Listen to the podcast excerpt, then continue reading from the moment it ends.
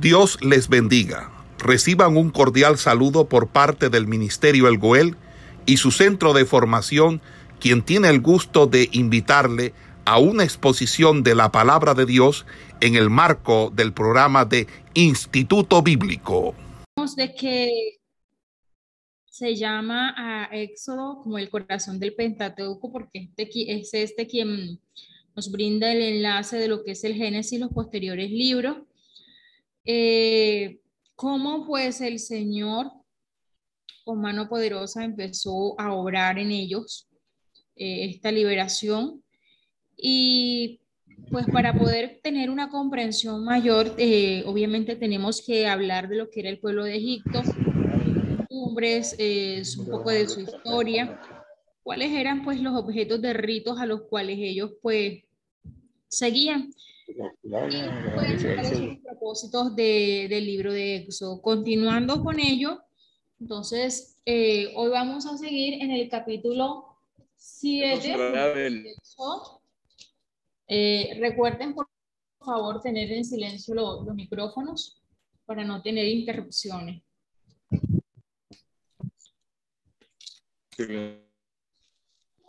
Bueno, eh, el libro de, de Éxodo, ubicándonos en el capítulo 7, empieza hablándonos de las diferentes plagas que Dios empezó a utilizar para que eh, el pueblo de Dios era eh, liberado.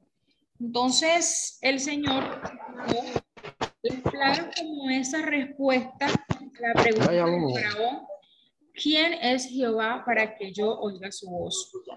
Entonces, cada plaga fue un desafío, por otro lado, a los dioses egipcios y una censura a la idolatría que promulgaba este pueblo. Eh, recordemos, rendían culto pues, a las fuerzas de la naturaleza, eh, el río, el sol, la luna, la tierra, entre otros animales. Y pues cada vez que Dios utilizó una de estas plagas, era un golpe directo contra uno de, de los ídolos, por así decirlo, que tenía el pueblo de Egipto. Entonces, eh, el orden en que suceden estas plagas eh, va a marcar eh, como ese golpe que Dios va dando uno vez tras vez sobre estas deidades. Entonces, la primera plaga que el Señor desata, y eso lo encontramos en el capítulo 7, versículo 14, es la plaga de sangre. Dice el versículo 14, entonces Jehová dijo a Moisés, el corazón de Faraón está endurecido y no quiere dejar ir al pueblo. Ve por la mañana Faraón, y aquí que él sale al río y tú ponte a la ribera delante de él y toma en tu mano la vara que se volvió culebra. Y dile, Jehová, el Dios de los hebreos, me ha enviado a ti, diciendo, deja ir a mi pueblo para que me sirva en el desierto. Y aquí hasta ahora no has querido ir. Así ha dicho Jehová, en esto conocerás que yo soy Jehová. Por eso les decía, estas plagas son esa respuesta eh, que Dios da a Faraón, ¿quién es Jehová? En esto conocerás que yo soy Jehová. He aquí, yo golpearé con la vara que tengo en mi mano el agua que está en el río y se convertirá en sangre. Entonces, cuando esta plaga eh, viene sobre el río Nilo y se convierte en sangre, esto es un ataque directo contra uno de los dioses que ellos adoraban llamado Api, el cual pues era eh, el, dios de las inundaciones del Nilo. Recordamos que el Nilo era quien proporcionaba todo, todos los nutrientes para que ellos tuvieran buenas cosechas. Entonces esta primera plaga se convirtió en ese primer golpe contra eh, el dios Api. Eh, la segunda plaga ya la vamos a encontrar en el capítulo 8, es donde la tierra pues se infecta de ranas. Dice, entonces Jehová dijo a Moisés, entra a la presencia de Faraón y dile, Jehová ha dicho así, deja ir a mi pueblo para que me sirva. Si no lo quisieres dejar ir, he aquí que yo castigaré con ranas todos sus territorios. Y el río criará ranas, las cuales subirán y entrarán en tu casa, en la cama en la cámara donde duermes y sobre tu cama y en las casas de tus siervos, en tu pueblo, en tus hornos y en tus artesas. Y pues las ranas subirán sobre ti, sobre tu pueblo y sobre todos tus siervos. Y Jehová dijo a Moisés, di a Aarón, extiende tu mano con tu vara sobre los ríos, arroyos y estanques, para que haga subir ranas sobre la tierra de Egipto. Así lo hizo Aarón, y dice que subieron ranas y cubrieron la tierra de Egipto. Los hechiceros nuevamente eh, trataron de hacer estos encantamientos y pues ellos hicieron venir también ranas. De hecho, el corazón de Faraón eh, siguió endureciéndose a causa de que estos hechiceros hacían las mismas cosas pues que estaban haciendo Moisés. Bueno, cuando esta tierra, perdón, estas plagas infesta la tierra, es nuevamente eh, un golpe contra este dios egipcio que ya habíamos mencionado, Api, pero también hay otro que es el dios Et. De allí que nuevamente el Señor empieza a atacar directamente pues eh, estos ídolos. La tercera plaga que el Señor desata sobre la tierra eh, de Egipto es la plaga de los piojos. Se lo podemos ver en el versículo 16 del capítulo 8. Entonces Jehová dijo a Moisés, di a Aarón, extiende tu vara y golpea el polvo de la tierra para que se vuelva piojos por todo el país de Egipto. Pues así lo hizo Aarón y Aarón golpeó pues el polvo de la tierra. Dice que así se volvió en piojos. Así en los hombres como en las bestias, todo el polvo de la tierra se volvió piojos en todo el país de Egipto. Dice el versículo 18, y los hechiceros hicieron así también para sacar piojos con sus encantamientos, pero no pudieron. Y hubo piojos tanto en los hombres como en las bestias. El versículo 19 dice, entonces los hechiceros dijeron a Faraón, dedo de Dios es este, mas el corazón de Faraón se endureció y no los escuchó como Jehová lo había dicho. Entonces la tercera plaga de piojos, también puede decir que pudieron ser mosquitos, eh, fue un ataque directo contra el polvo de la tierra, el cual era considerado pues sagrado para el pueblo de Egipto. Fue convertido en insectos muy molestos y pues el Señor siguió dando golpes a estos dioses. La cuarta plaga que vienen siendo enjambres de moscas, pues también dicen que eran tábanos. Dice el versículo 20 del capítulo 8, Jehová dijo a Moisés, levántate de mañana y ponte delante de Faraón, he aquí él sale al río y dile, Jehová ha dicho así, deja ir a mi pueblo para que me sirva. Porque si no dejas ir a mi pueblo, he aquí yo enviaré sobre ti, sobre tus siervos, sobre tu pueblo y sobre tu casa toda clase de moscas y las casas de los egipcios se llenarán de toda clase de moscas y asimismo la tierra donde ellos estén. Y aquel día yo apartaré la tierra de Gosén en la cual habita mi pueblo para que ninguna clase de moscas haya en ella a fin de que sepas que yo soy Jehová en medio de la tierra. Entonces aquí ya el Señor empieza a hacer una clara división. Las primeras plagas que se dieron cayeron tanto sobre el pueblo egipcio como el pueblo de Israel. Ya en estas plagas el Señor empieza a hacer una clara distinción de lo que es su pueblo y de lo que es el país de Egipto. Dice el verso 24, y Jehová lo hizo así y vino toda clase de moscas molestísimas sobre la casa de Faraón, sobre las casas de sus siervos y sobre todo el país de Egipto la tierra fue corrompida a causa de ellas. Entonces, eh, este, esta plaga eh, vino siendo pues ese tormento para los egipcios, puesto que ellos eh, pues estaban considerando de que su pueblo y todo lo que había en Egipto era sagrado. Entonces el Señor una vez más envía esta plaga para traer tormento. Eh, las primeras plagas pues que se dieron, digamos que infligían de alguna manera dolor sobre el pueblo, pero ya estas plagas que se estaban dando eh, estaban provocando, digamos que repugnancia entre el pueblo. La quinta eh, plaga que se da es la plaga del ganado, eso lo vamos a encontrar en el capítulo 9. Dice, entonces Jehová dijo a Moisés, entra a la presencia de Faraón y dile Jehová, el Dios de los hebreos, dice así. Deja ir a mi pueblo para que me sirva, porque si no lo quieres dejar ir y lo detienes aún, he aquí la mano de Jehová estará sobre tus ganados que están en el campo, caballos, asnos, camellos, vacas y ovejas con plaga gravísima. Y Jehová hará separación entre los ganados de Israel y los de Egipto, de modo que nada muera de todo lo que lo de los hijos de Israel. Y Jehová fijó plazo diciendo, mañana hará Jehová esta cosa en la tierra. Al día siguiente Jehová hizo aquello y murió todo el ganado de Egipto, mas del ganado de los hijos de Israel no murió uno. Entonces Faraón envió, y he aquí que del ganado de los hijos de Israel no había muerto uno, mas el corazón de Faraón se endureció y no dejó ir al pueblo. Eh, esta plaga que el Señor envió fue un golpe directo contra el dios Amón, pues que era un dios adorado en todo Egipto. También era considerado como un, eh, carnero, pues su representación era un carnero. Para ellos eh, representaba un animal sagrado.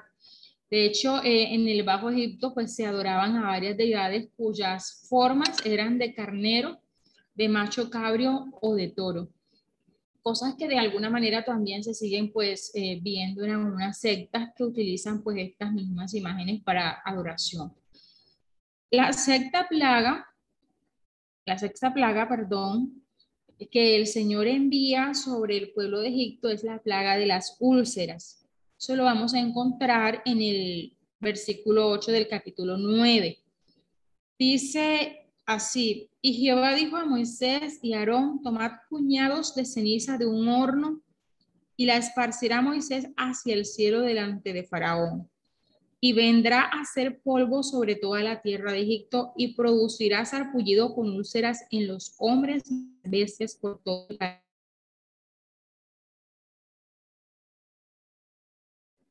Dice que Moisés esparció eh, hacia el cielo y de, hubo sarpullido pues que produjo úlceras tanto en los hombres como en las bestias.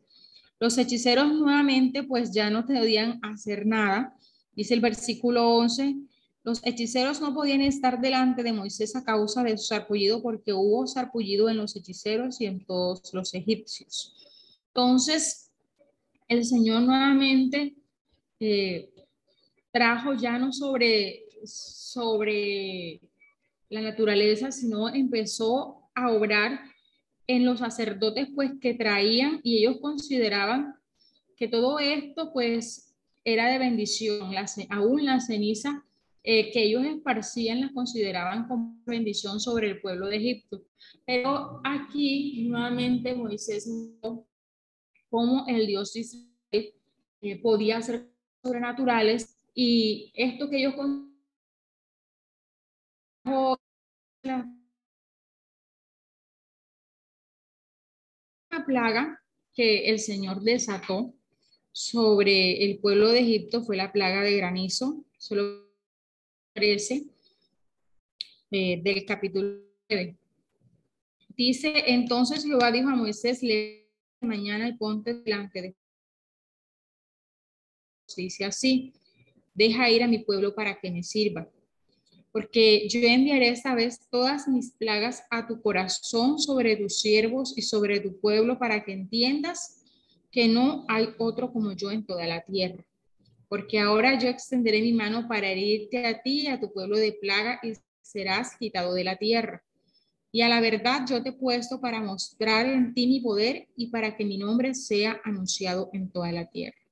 Entonces vamos también a mirar que este versículo nos muestra uno de los propósitos que Dios tenía con Faraón y era mostrar la soberanía, la supremacía que Dios tenía sobre el pueblo. Dice, a la verdad yo te he puesto para mostrar en ti mi poder y para que mi nombre sea anunciado en toda la tierra. Dice el versículo 17, todavía te ensoberbeces contra mi pueblo para no dejarlos ir.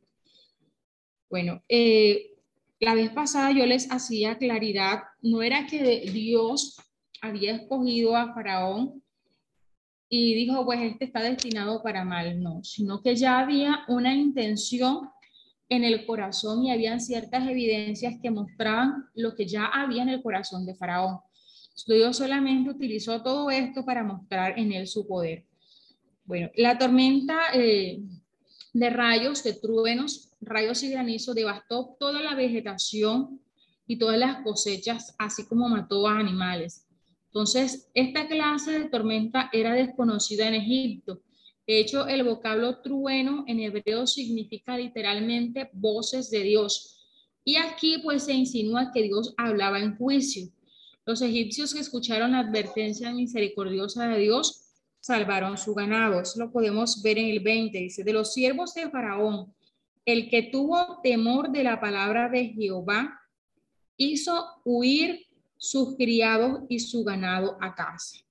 Entonces, aún dentro de todo esto podemos ver que Dios muestra misericordia cuando, eh, independientemente de que fueran aún del pueblo de Egipto, dice que los siervos de Faraón tuvieron temor de la palabra de Jehová. Mas el que no puso en su corazón la palabra de Jehová dejó sus criados y sus ganados en el campo. Entonces todo esto muestra cómo el poder de Dios, eh, la supremacía y soberanía de Dios se mostró no solamente al pueblo de Egipto, sino en especial a Faraón para que dejara ir al pueblo de Dios. La octava plaga que el Señor desató fue la plaga de las langostas. Esta plaga dice que fue un viento oriental quien trajo todas estas plagas y pues que consumió toda la vegetación que había sobrevivido del granizo. De allí que el verso eh, del, del versículo 1 al 20 vamos a encontrar pues cómo se relata todo esto. Entonces, los dioses Isis y Serafis supuestamente protegían a Egipto de las langostas ¿Qué pasó? Que no pudieron hacer nada en cuanto a esto y una vez más Dios muestra su soberanía y su poder sobre el pueblo de Egipto. Dices, entonces Jehová trajo un fortísimo viento occidental y quitó la langosta y la arrojó en el mar rojo. Ni una langosta quedó en todo el país de Egipto. Eh, poco a poco, una vez que Dios iba enviando las plagas, el corazón de Faraón iba poco a poco cediendo. Dice el verso 16, entonces Faraón se apresuró a llamar a Moisés y Aarón y dijo, he pecado contra Jehová vuestro Dios y contra vosotros, mas os ruego que ahora me, que perdonéis mi pecado solamente esta vez y que oréis a Jehová vuestro Dios que quite de mí al menos esta plaga. Así como Dios trajo un viento para traer todas estas plagas, Dios mismo pues obró de manera sobrenatural y las quitó. Eh, con esto pues recordamos de que muchas personas pueden atribuir a la naturaleza eh, todas estas plagas que se dieron, pero los momentos específicos en que llegaron sobre la tierra de Egipto y así como no afectaban al, al pueblo de Israel, podemos entender que esto fue el poder sobrenatural de Dios quien obró en Egipto. La otra plaga, que fue la plaga de las esta plaga fue un golpe contra los dioses, pues especialmente el dios Ra, que era considerado el dios solar, y pues también así como los luminares celestes, ya que estos eran, el sol, la luna eran objetos de culto, y pues estos no pudieron hacer nada cuando esa densa oscuridad cubrió el pueblo de Egipto. Asimismo, fue un golpe directo contra Faraón, quien se consideraba pues el Hijo del Sol. Dice eh, el versículo 21, Jehová dijo a Moisés, extiende tu mano hacia el cielo para que la tierra de Egipto, tanto que cualquiera las palpe. Así lo hizo Moisés, extendió su mano hacia el cielo y hubo densas tinieblas sobre toda la tierra de Egipto por tres días. Entonces, nosotros podemos, lo máximo que podemos imaginarnos es eh, en nuestra actualidad cuando un eclipse solar se ha dado y ha sido, digamos que lo poco que hemos podido alcanzar a ver. Entonces, tres días de tiniebla eh, sobre la tierra de Egipto, donde se adoraba al sol y donde era considerado el hijo del sol, eh, mostró que la supremacía de Dios estaba obrando de manera sobrenatural para que el pueblo de Dios fuera liberado. Ahora, la otra plaga y una de las plagas que permitió que definitivamente eh, Faraón dejara ir al pueblo de Dios es la muerte de los primogénitos. Eso lo vamos a ver en el capítulo 11. Entonces dice, anunciada la muerte de los primogénitos. Jehová dijo a Moisés, una plaga traeré y sobre esto, de la cual los dejará ir de aquí y seguramente os echará aquí del todo. Habla ahora al pueblo y que cada uno pida a su vecino y cada una a su vecina alhajas de plata y de oro. Y Jehová dio gracia al pueblo en los ojos de los egipcios. También Moisés era tenido por gran varón en la tierra de Egipto a los ojos de los siervos de Faraón y a los ojos del pueblo. Dijo pues Moisés, Jehová ha dicho así, a la medianoche yo saldré por en medio de Egipto y morirá todo primogénito en tierra de Egipto, desde el primogénito en su trono hasta el primogénito de la sierva que está tras el molino, y todo primogénito de las bestias. Y habrá gran clamor por toda la tierra de Egipto, no ni jamás habrá. Pero contra todos los hijos de Israel, desde el hombre hasta la bestia, ni un perro moverá su lengua, para que sepáis que Jehová hace diferencia entre los egipcios y los israelitas y descenderán a mí todos esos sus siervos e inclinados delante de mí dirán, vete tú y todo el pueblo que está debajo de ti. Y después de esto yo saldré y salió muy enojado de la presencia de Faraón. Y Jehová dijo a Moisés, Faraón no os oirá para que mis maravillas se multipliquen en la tierra de Egipto. Y Moisés y Aarón hicieron todos esos prodigios delante de Faraón pues Jehová había endurecido el corazón de Faraón y no envió a los hijos de Israel fuera de su país. Ahora, eh, vamos a encontrar sobre las plagas eh, algunas observaciones. Primeramente, pues se calcula que el periodo de las plagas duró eh, menos de un año.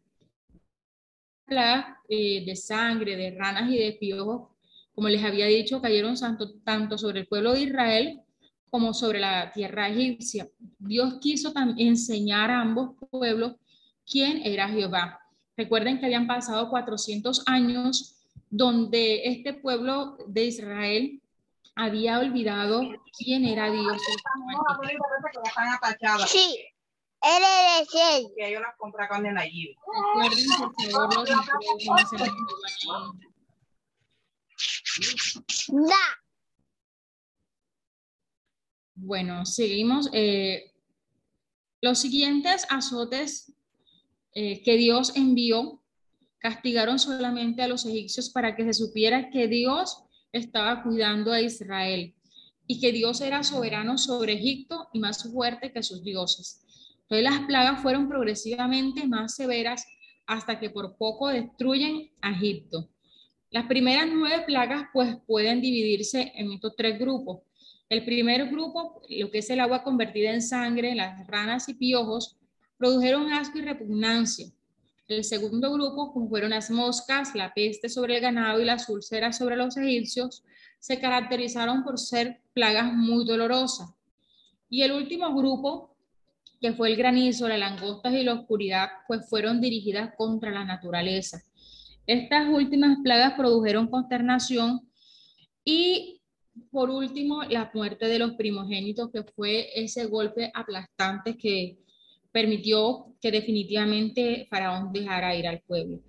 Los hechiceros muchas veces trataron pues de imitar todos estos azotes, pero cuando Egipto fue herido de piojos, confesaron que el poder de Jehová era superior al de ellos y que esta plaga pues era realmente sobrenatural. Por eso dijeron, dedo de Dios es. Entonces los magos ya no tuvieron que seguir reproduciendo las plagas porque ellos mismos estaban llenos, pues en este caso, de úlceras. Y pues no podían liberarse sobre estos juicios que Dios... Ahora, las plagas tenían este propósito. Digamos que se pueden resumir de esta manera. Mostraron que Jehová es el Dios supremo soberano. Los israelitas como los egipcios supieron quién era Jehová. Eh, derrocaron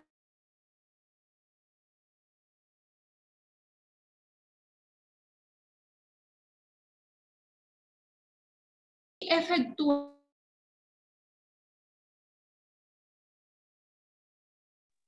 Lilo, no te estamos escuchando porque se entrecorta.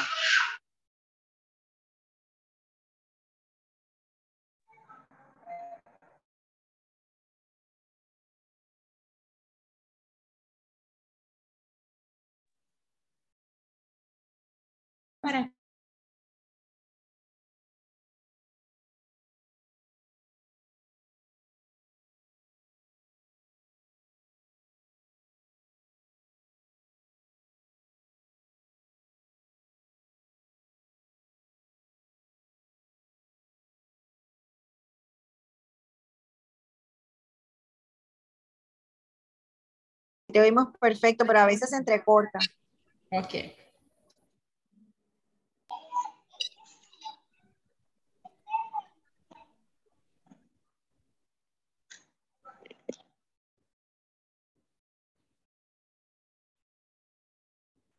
Segunda Timoteo, ya la voy a leer, eh, 3.8, dice, y de la manera que Janes y Jambres resistieron a Moisés, así también estos resisten a la verdad, hombres corruptos de entendimiento, reprobos en cuanto a la fe.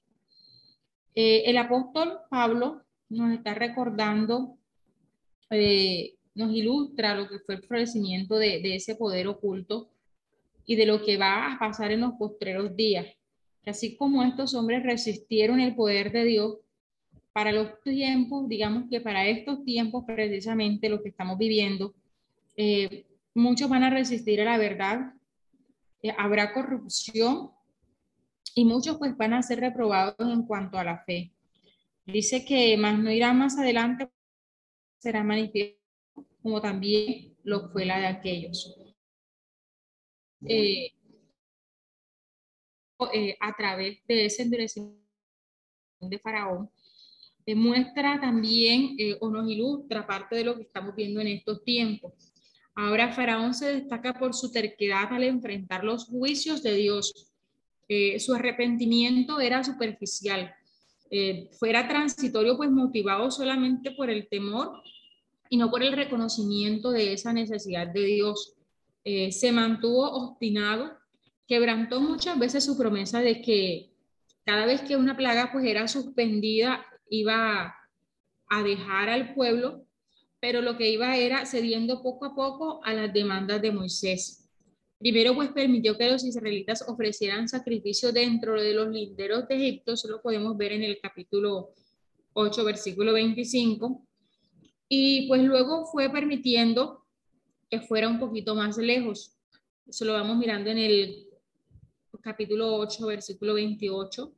Posteriormente, pues permitió que fuera en el desierto eh, con la condición de que solamente fueran los varones, eso lo vemos en el capítulo 10, versículo 11.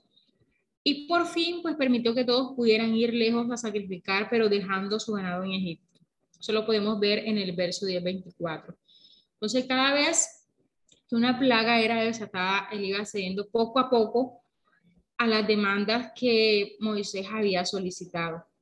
Ahora, eh, el texto bíblico pues nos enseña claramente que Jehová iba a endurecer el corazón de Faraón, pero es evidente pues que el corazón de Faraón ya estaba obcecado, es decir, estaba lleno de orgullo cuando Moisés se presenta ante él por primera vez.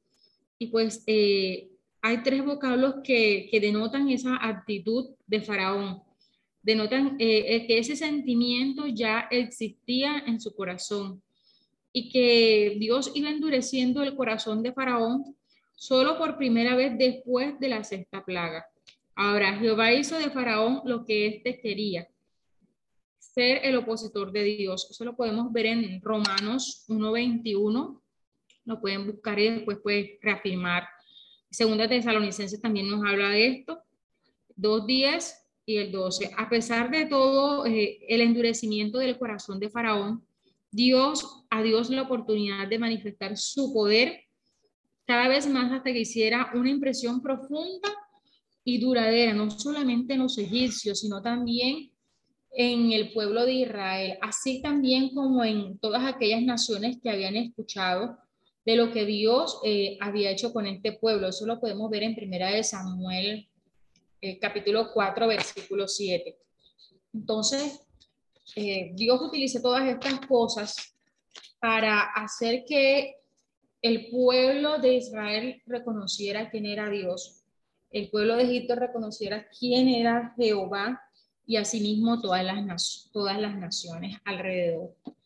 El capítulo 12 ya demarca eh, algo especial y es que el Señor habla a, a Moisés y Aarón y les dice que este mes os será principio de todos los meses para vosotros. Y Dios les empieza a hablar de lo que es la Pascua. Cuando el pueblo de Israel sale de Egipto, Dios les habla de la Pascua. Dice que la Pascua es para Israel lo que el día de la independencia es para una nación. Y más aún, dice que es el último juicio sobre Egipto y la provisión del sacrificio pascual.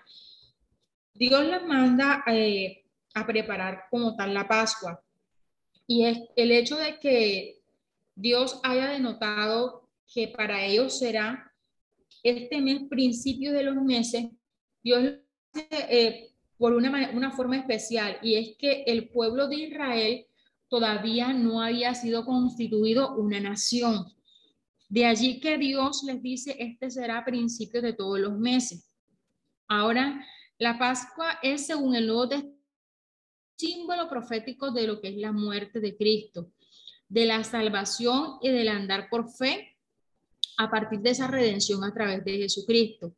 Además de la liberación de Egipto, la Pascua se constituyó en ese primer día del año para los hebreos y el comienzo de su vida nacional. Dice que ocurrió en el mes de Abid, lo que es llamado Nisan, en la historia posterior, pues que corresponde, eh, según nuestros tiempos, el mes de Abid correspondería a los meses de mayo. Ahora, ¿qué significa Pascua? Significa pasar de, de largo pues el ángel de, destructor pasó de largo las casas donde la sangre había sido aplicada en los postes y pues todos los detalles del sacrificio que lo acompañaban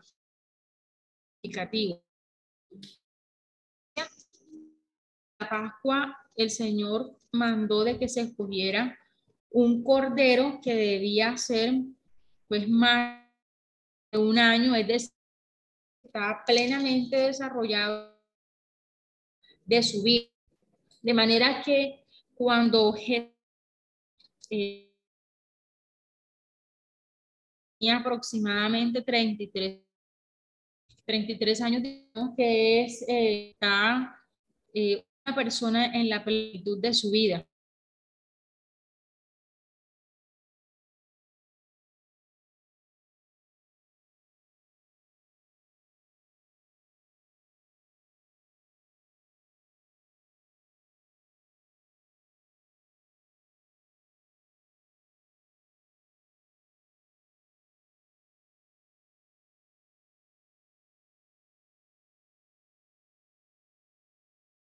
Así.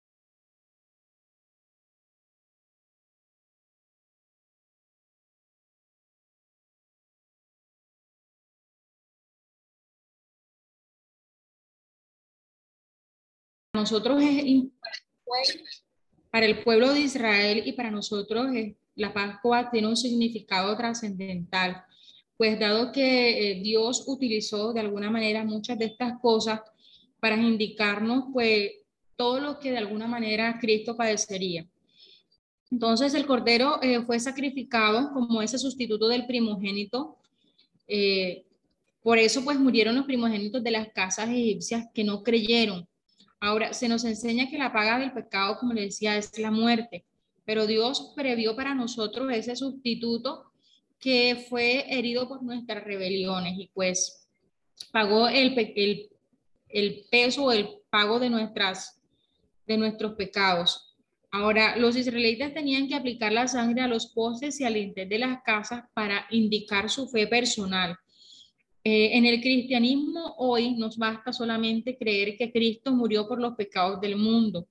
Solo también cuando tenemos la fe eh, en la sangre de Jesús, que es aplicada en este caso ya no sobre los dinteles, sino es sobre el corazón de nosotros, creemos que somos salvos de esa ira de Dios. Ahora, el ángel destructor representa esa ira que cayó sobre Jesucristo por nuestros pecados. Ahora, la gente tenía que quedarse dentro de la casa protegida por la sangre. Hoy en día nosotros debemos cuidar, en este caso, dice Hebreos 2.3, ¿cómo escaparemos nosotros si descuidamos una salvación tan grande? Entonces, el Señor nos manda también estar eh, pendientes de eso que Dios nos dio por gracia. Eh, tenían que asar la carne del cordero y comerla con pan sin levadura y hierbas amargas. El hecho pues de asar en vez de cocer el cordero ilustra lo completo del sacrificio de Cristo y el hecho de que debe ser recibido por completo. Juan 19, 33 y 36 nos habla de eso. Dice, así como los hebreos comieron la carne que les daría fuerza para el peregrinaje, el creyente por medio de la comunión con Cristo recibe fuerzas espirituales para seguirlo. Ahora, el pan sin levadura simboliza la sinceridad y la verdad. Y esas hierbas amargas probablemente las dificultades y las pruebas que acompañan esa redención. Ahora los israelitas debían comer la Pascua de pie y vestido. Dice, preparados como viajeros a fin de que estuvieran listos para el momento de la partida. Asimismo, el creyente debe estar listo para el gran éxodo final cuando venga Jesús. Entonces, se nos habla mucho acerca de esto, de que debemos estar preparados en este caso para que sea el día de hoy, sea el día de mañana, nosotros estemos listos para esa partida con Cristo, puesto que Dios deseaba que su pueblo recordara siempre la noche de su liberación, Dios instituyó la Pascua como una conmemoración perpetua. La importancia de esta fiesta nos demuestra el hecho de que en la época de Cristo era la fiesta por excelencia. Esa era la gran fiesta de los judíos. Eh, no solamente eh, se miraba retrospectivamente aquella vez que Dios los libró y los sacó de Egipto, sino también se mostraba anticipadamente eh, lo que sería el día de la crucifixión. Ahora, la cena es algo parecido a la Pascua y la reemplaza en el cristianismo eh, porque retrae a nosotros eh, o nos muestra a nosotros esas dos direcciones. Atrás a la cruz, mirando el sacrificio que Cristo hizo, recordando de que su cuerpo fue molido eh, por nuestros pecados y mediante esa sangre pues trajo redención. Y asimismo también nos, nos muestra hacia adelante esa segunda venida de Cristo porque conmemoramos hasta que Él venga. Entonces, de allí en adelante, los israelitas habían de consagrar a Jehová para ser sus ministros. Ahora, los primogénitos de sus hijos y también de los animales debían ser consagrados y pertenecían al Señor, tanto de los animales como, como de, de las personas de sus siervos. Dice que excepto el asno, pues que era rescatado y desnucado, dado el caso, pues así también eh, Dios nos habla más adelante acerca de los animales impuros. Los primogénitos del hombre siempre eran rescatados eh, para el servicio del Señor. Más adelante Dios eh, escoge a los levitas pues como esos escogidos o consagrados en sustitución para que le sirvan a Él. Ahora, eh, esa aplicación espiritual nos enseña que Dios nos redime para que le sirvamos. Dice eh, Primera de Corintios 6, 19, 20, o ignoráis eh, que nuestros cuerpos pues, no son vuestros, sino de Dios, porque habéis sido comparados por precio. Glorificad pues a Dios en vuestro cuerpo y vuestro espíritu, los cuales son de Dios. Entonces, eh, el Señor utilizó la Pascua para, no solamente para mostrar lo que Él estaba haciendo eh, en su pueblo, sino que Dios mostró lo que posteriormente eh, daría la liberación completa a su pueblo. Entonces la Pascua es tan importante para el pueblo de Israel porque muestra el inicio de esa nación que Dios quiso eh, constituir para que le sirviera ese pueblo escogido. También nos muestra anticipadamente lo que Dios haría cuando enviaba a su Hijo a este mundo a cumplir ese propósito de redimirnos de la esclavitud del pecado. Ahora eh, podemos mirar, digamos, hacer una analogía eh, de lo que significaba eh, cuando los israelitas partieron de Israel, salieron de Egipto, digamos que cuando el pueblo de Dios fue sacado de Egipto, nosotros pues fuimos sacados del mundo. Eh, Faraón representaría en ese tiempo pues para nuestros tiempos, perdón, lo que es Satanás hoy, y esa esclavitud para nosotros eh, representaría lo que es la servidumbre al pecado, cuando servimos a, como decía, ya no servimos, a, eh, nuestros cuerpos no sirven al Señor, sino que de alguna manera estábamos sirviendo al pecado. Y todos esos medios de liberación, lo que fue las plagas y la Pascua para ese tiempo, eh, para el cristiano hoy, sería ese poder convincente del Espíritu Santo y ese poder de la redención de la sangre de Cristo. Entonces, todo esto eh, que el Señor nos va mostrando eh, a través del libro de Éxodo, nos va haciendo comprender cada día más lo que Dios hizo con su pueblo y lo que Dios hace con su pueblo en el día de hoy. Eh, entonces, no sé si hasta el momento hay alguna pregunta, hay alguna inquietud, hay algún aporte, algo pues que, que de pronto se me haya pasado o usted lo tenga muy pendiente hasta allí. Manita, a ver y podemos detener ya la grabación.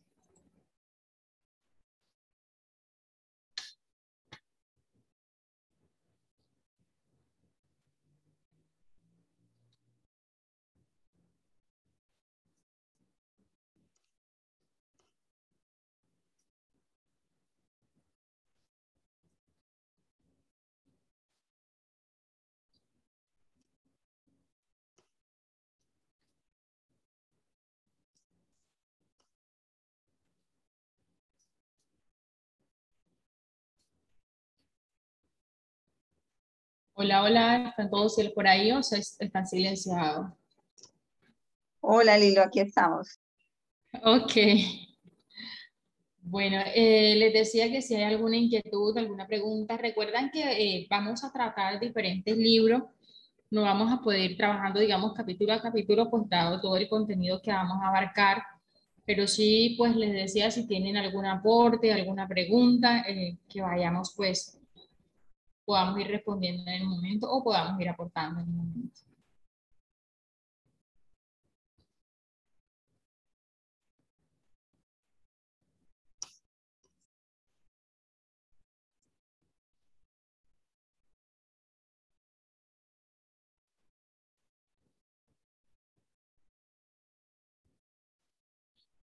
Bueno, eh, entonces, eso es lo que quería compartirles por hoy.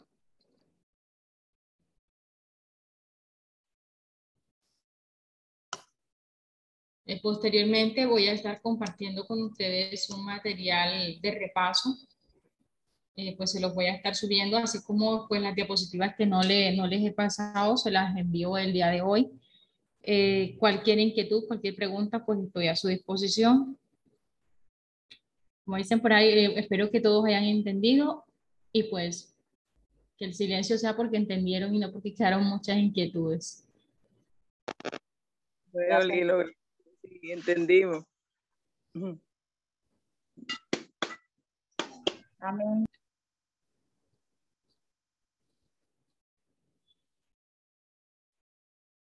Eh, eh, el manito Wilberto pregunta que si pasaba algo, pues, parece que se le cayó la conexión.